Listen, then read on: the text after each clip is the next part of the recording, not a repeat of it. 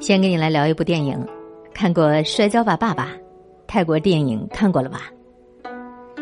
这部电影让我印象最深刻的是，除了感人励志的故事情节，还有米叔的身材最后像气球一样胀起来了。在这部戏里，米叔从十九岁的小鲜肉演变成一个大腹便便的啤酒肚大叔。看电影的时候，我还在想啊，为了这部电影，米叔也是够拼的了。真舍得牺牲自己的好身材啊！后来我才知道，米叔先拍的是老年版的爸爸，为了老年的戏份，他用了一个月的时间，硬生生的把自己吃成了一个体重一百九十四斤、体脂有百分之三十六的大肚皮的爸爸。顺利拍完了《摔跤吧，爸爸》当中百分之八十的老年的戏份之后，又经过了五个月的疯狂瘦身，米叔甩掉了五十斤的肥肉。体脂终于降回到了百分之九点六六七，用他自己的话来说，就是我减肥都减到累趴了。用一个月的时间吃成一百九十四斤的大胖子，然后花五个月的时间疯狂瘦身，减肥减到累趴。据说在开拍之前啊，导演导演曾经建议让米叔从年轻的时候开始拍，但是遭到了米叔果断的拒绝，因为米叔害怕自己拍完电影之后没有动力再减回去了呀。米叔这是用生命在诠释一个人健身的意义和效果呀。先把自己吃成一个肥球，然后再变回健美先生，这身材简直就是传说中的弹簧身材啊！其实很多电影的演员都有这个毅力。更有人戏称他们是气球人，根据角色的需要变瘦或者变胖，在演艺界一点也不新鲜。最有名的减肥案例就是汤姆克鲁呃，这个汤姆汉克斯，他当时为了出演《荒岛余生》的主角，用一年的时间减掉了四十九斤。那部电影讲的是一个荒岛生存的故事，拍摄过程也就如同是在荒蛮之地求生一样的艰难。影片拍摄耗时十六个月，中途停拍长达一年。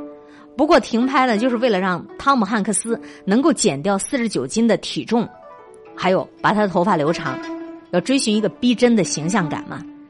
在这段时间里啊，汉克斯不仅在过程当中感染上了葡萄球菌，还几次为了减肥而受伤。这样的减肥经历，也许会成为我们顶礼膜拜的一种经典吧。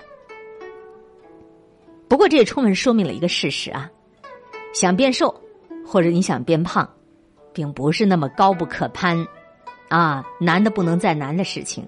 其实我们每个人都可以非常好的控制住自己的好身材。每当夏天来临的时候，就很多人暗下决心，我要瘦下来。但是你看看，扫扫眼，看你身边真正瘦下来的人寥寥无几。为啥？因为少吃多运动。就这么简单的一个事儿，可就是有人做不到啊。少吃，多运动。但是我们家小区门口卖菜的、卖菜夹馍的一个老板就做到了。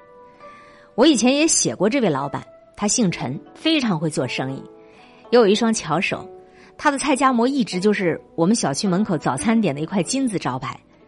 两个月以前，我第一次在健身房看到陈老板在跑步机上挥汗如雨，见到了我，陈老板还笑眯眯的跟我打了个招呼。过几天我就问他效果怎么样，他连连摇头，说奇了怪了，练了半个月，愣是没掉一两肉。但他马上自我安慰，好在我的目的主要是练结实点减不减肉也无所谓。前段时间呢，健身房搬家，很多会员都转战到另外一家。我差不多一个月都没见到陈老板，昨儿在小区门口偶遇，我简直大吃一惊，因为他瘦了不止一圈儿。问他到底掉了多少秤，他有点小得意的说：“十来斤吧，能看出来了不？”你说一个人减了十斤，我要还看不出来，除非我眼瞎。话说十斤，那好大一块肉呢。我认识陈老板都快十年了，他一直都是一胖子，这次突然瘦了十斤，简直跟换了个人似的。我问陈老板。你的瘦身成功的心得是什么呀？他笑一笑，哎呀，我这个人犟得很，弄啥事儿我都要把它给弄好。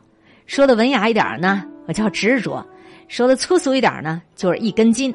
反正我是不达目的不罢休的呗。我对陈哥竖了个大拇指，他何止是执着和一根筋呢？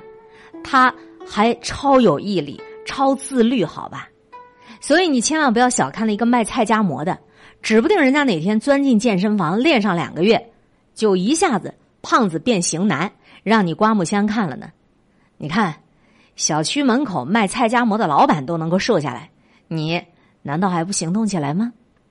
说到减肥这个话题，我想到了另一个人，就是在一百天之内减掉了三十斤的杜海涛。前几天看《奇葩说》，啊，《奇葩说》上面呢，嗯，讲到了杜海涛的故事。何炅爆料了，说就连录制《快乐大本营》准备化妆的间隙，杜海涛都会到隔壁去游泳一个小时。总之，他绝对不让自己的身子闲着。很多人都以为减肥是一件特别痛苦的事，其实并不是这样。杜海涛有一段心得分享，我觉得特别值得推荐给大家一起都听一听。这一百天我过得并不痛苦，反而这是我人生以来过得最舒服的。谢谢我的私人教练，把我的生活整理的从来都没有这么井井有条过。很多人都问我是怎么瘦的，无非是大家在玩手机游戏的时候我在健身，大家在赖床的时候我在游泳，大家在吃宵夜的时候我在夜跑，所以我瘦了。但是我健身的时候比玩手机的时候还要爽，我游泳的时候比我赖在床上的时候还要舒服。我夜跑的时候，比我吃夜宵的时候还得要过瘾。你看，当别人在玩手机游戏，而你却挥汗如雨的时候，何止是过瘾呢？简直在心智上都有一种优越感和碾压感，好不好？毕竟你可是正在准备蜕变呢，你可是要华丽逆袭的人呢。就算你没有瘦下来，但也会有意想不到的收获。首先，你会成为一个结实的胖子。其次，可以养成健身的好习惯。最后需要说明的是，当你通过运动瘦身成功之后，你会想方设法保卫自己的战斗成果。前段时间，我在楼下带着张小佑玩，遇到我们小区一个妈妈党，她走过我身边的时候，对我说了三个让我伤心欲绝的字儿：“反弹了。”我其实一直有在关注我的体重，哎，我反弹的原因主要是从去年五六月份开始。吃的多，动的少了，于是好不容易减掉的肉肉又慢慢回到我身上来了。可是，一斤一斤的汗水冲走的脂肪，怎么能够让他眼睁睁的在魔鬼上身呢？不行，我得要瘦回去，我必须要瘦。于是，我又找出了好久不用的跳绳，哐哐哐哐的跳了起来。每天一定要跳三千下，适当的控制饮食，拒绝油炸的食品，拒绝甜食饮料。我就不相信我瘦不下来。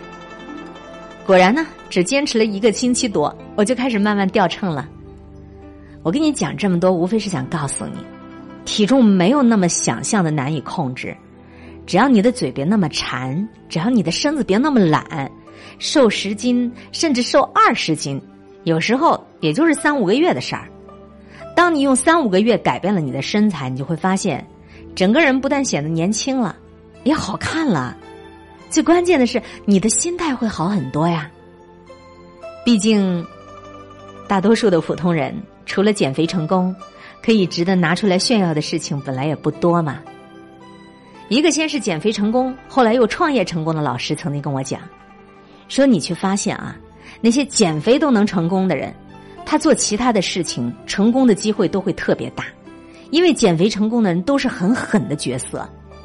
当你控制住了你的体重。